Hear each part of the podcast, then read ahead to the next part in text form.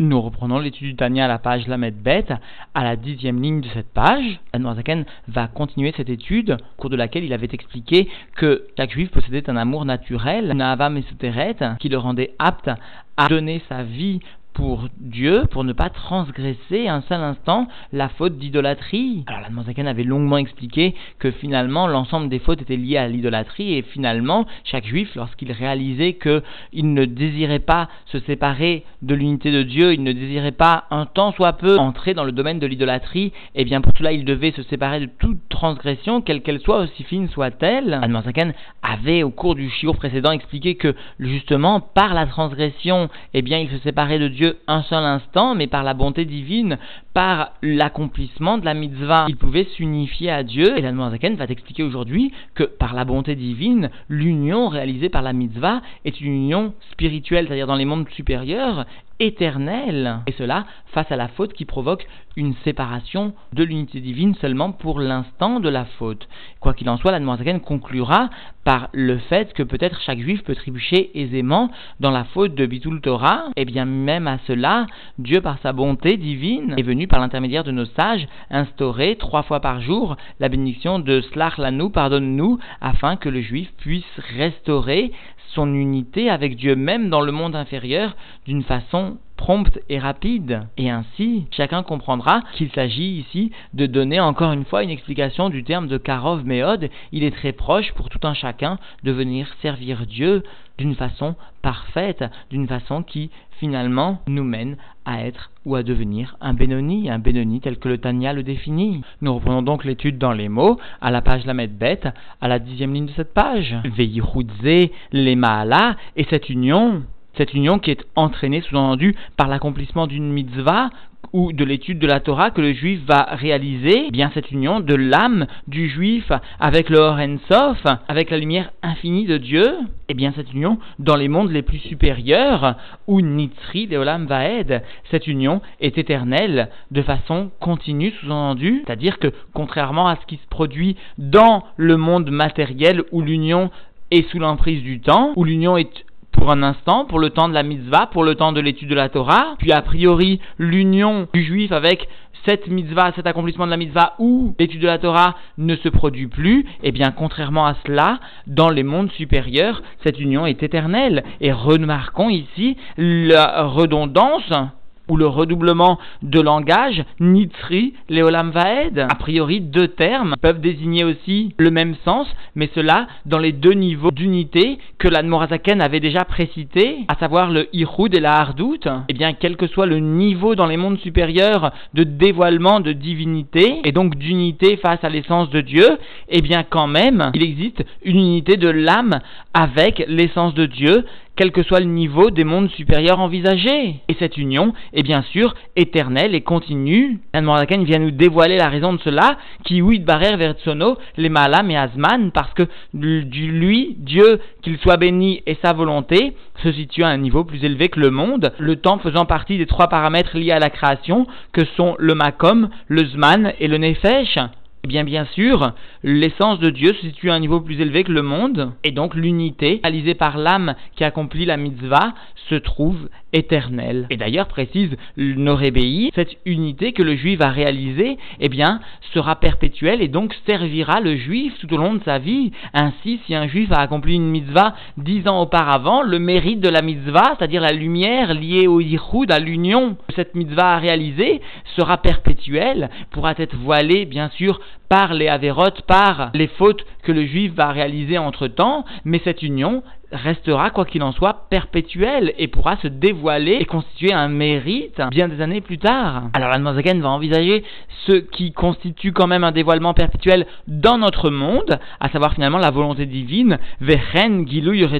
chez Bediburo. Et de la même façon, le dévoilement de sa volonté, de la volonté divine, par sa parole sous-entendue chez Yatorah, qui constitue la Torah, Unitri est éternel. C'est-à-dire que Dieu, d'une façon perpétuelle, vient se dévoiler au peuple juif par l'intermédiaire l'intermédiaire de la Torah. Et finalement, chacun peut, par l'intermédiaire de cette Torah, trouver la volonté ou le dévoilement de la volonté de Dieu dans ce monde-ci. Ou Kumo Shekatuv, et comme cela est rapporté sous-entendu dans le Nar, dans Yeshaya plus particulièrement, ou Dvar et le Kenu, Yakum Leolam, et la parole divine, la parole de Dieu, eh bien, se tient éternellement. Ou Dvarav, Chaim, Vekayamim, Vechule, et ces paroles sont vivantes et se tiennent, etc. Comme cela est rapporté dans le Noussar de la Tfilat Shachrit, de la Tfilat du matin, Velo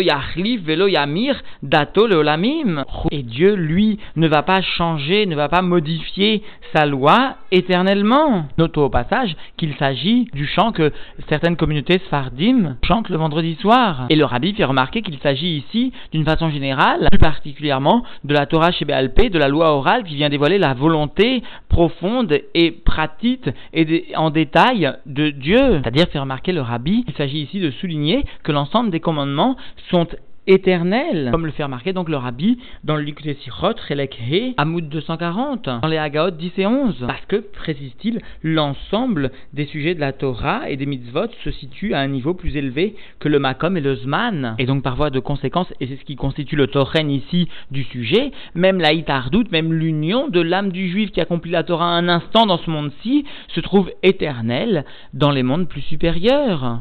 parce qu'il existe bien une partie de l'âme qui reste toujours plus élevée que ce qui appartient au monde. Et là, chez le Mata, mais voici qu'en bas, c'est-à-dire dans nos mondes à nous, eh bien, cette union, ou Tachat Azman, cette union se trouve sous l'emprise du temps, ou Beota, Shah, Levada, chez Osek Baba Torah, mitzvah, et seulement à cet instant où il s'occupe de la Torah ou de la mitzvah, et le rabbi fait une remarque à propos de la mitzvah des téphilines. Le rabbi fait remarquer en effet que le kesher, le nœud des téphilines de la tête, est appelé kesher shel kayama, c'est-à-dire un nœud qui finalement est éternel lui aussi, parce que, explique le rabbi, il s'agit d'un nœud qui est fondé par un tzivouille de la Torah, par un ordre de la Torah. Et finalement, il obéit à la loi de la Torah et se trouve éternel. Et donc, cela se retrouve dans le nom qu'il porte, Kesher Shel Kayama. Nous reprenons les mots, qui a Harkar, parce qu'après cela, après c'est donné à l'étude de la Torah ou de la Mitzvah, Imosek Bedvar Acher, s'il s'occupe d'une autre chose, d'un autre sujet, eh bien, Nifrad, Miyihud, Aelion, les Mata, il se trouve séparé de l'unité suprême en bas c'est-à-dire en bas, au niveau de son âme, qui se trouve sous l'emprise du temps. Vaïnou, Keshosek, Bedvarim, Betelim, les c'est-à-dire lorsque seulement, sous-entendu, il vient s'occuper de sujets vains complètement. Chez Enbaem, Tsorer, Klal, la qui n'ont pas d'obligation selon le service de Dieu parce qu'il existe sous-entendu une mitzvah qui soumet le juif, quel que soit l'instant de la journée, à savoir la mitzvah de l'ekadesh atzmecha bemutarlar, de sanctifier dans tout ce qui est permis. Alors si le juif vient à s'occuper de sujets qui sont inutile, il ne rentre pas donc dans ce klal de cette mitzvah, alors à ce moment-là, il va se retirer du Yichud Aelion, de l'unité suprême. Mais quand même, vient nous préciser la Morzaken, va Piken, malgré cela, que chez Roser Veshav la Avodat Hashem, à Harkar, lorsqu'il revient, c'est-à-dire il fait tchouva, il retourne à un service de Dieu, après cela, après s'adonner à une occupation futile, eh bien, la Torah ou le Tfila, ou Mvakesh Mechila Hashem, c'est-à-dire il vient s'occuper de la Torah ou de la prière où il demande pardon de Dieu, Al-Shaya, Efshar Lola Asok Az, sur le fait qu'il pouvait alors s'occuper d'un sujet de sainteté, et plutôt il a préféré ou il s'est laissé aller à s'occuper à des sujets vains, eh bien,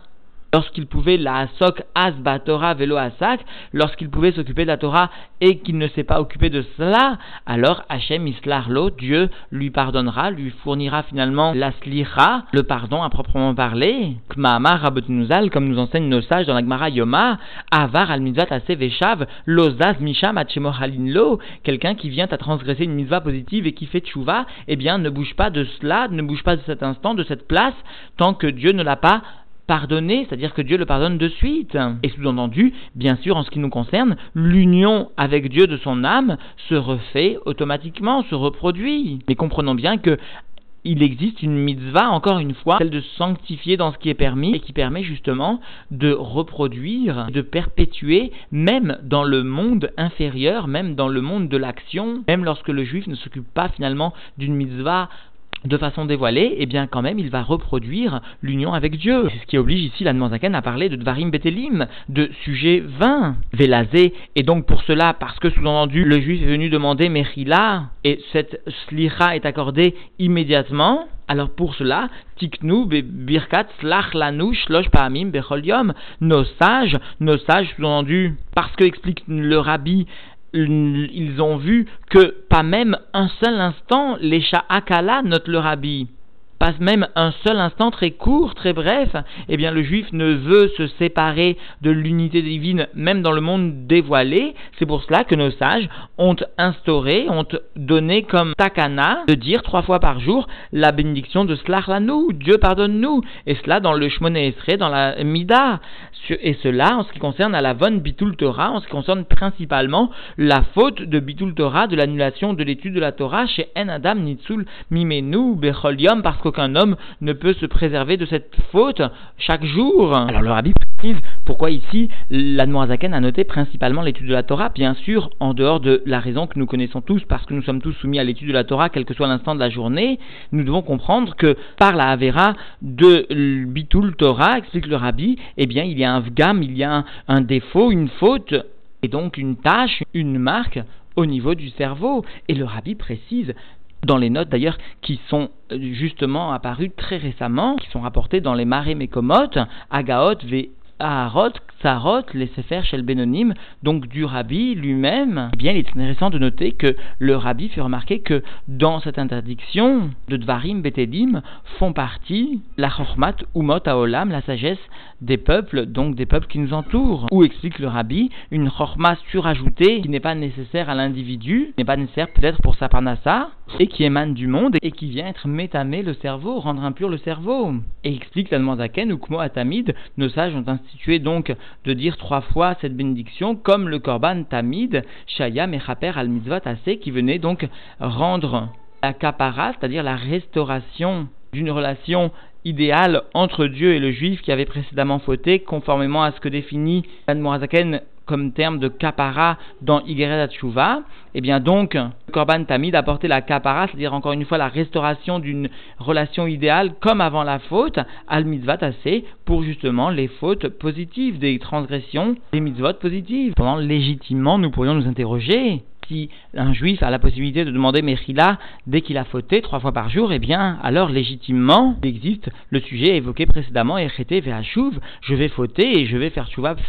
facilement plus tard. ainsi, la faute serait sustentée par la possibilité de faire tchouva, et serait même légitimée par cette future possibilité. Alors à ce sujet, nos sages ont exprimé que En Maspikim Biado la tchouva, il n'est pas possible pour lui de faire tchouva par la suite. C'est-à-dire qu'il ne lui sera pas donné l'opportunité, il devra briser le naturel pour se créer lui-même sa propre opportunité de faire tchouva. Et à ce propos, donc, l'Admorazagan vient répondre Ve'enze echete ve'ashuv. Il ne s'agit pas ici d'un sujet de je fauterai et je ferai tchouva par la suite. Et là, imken seulement lorsque chez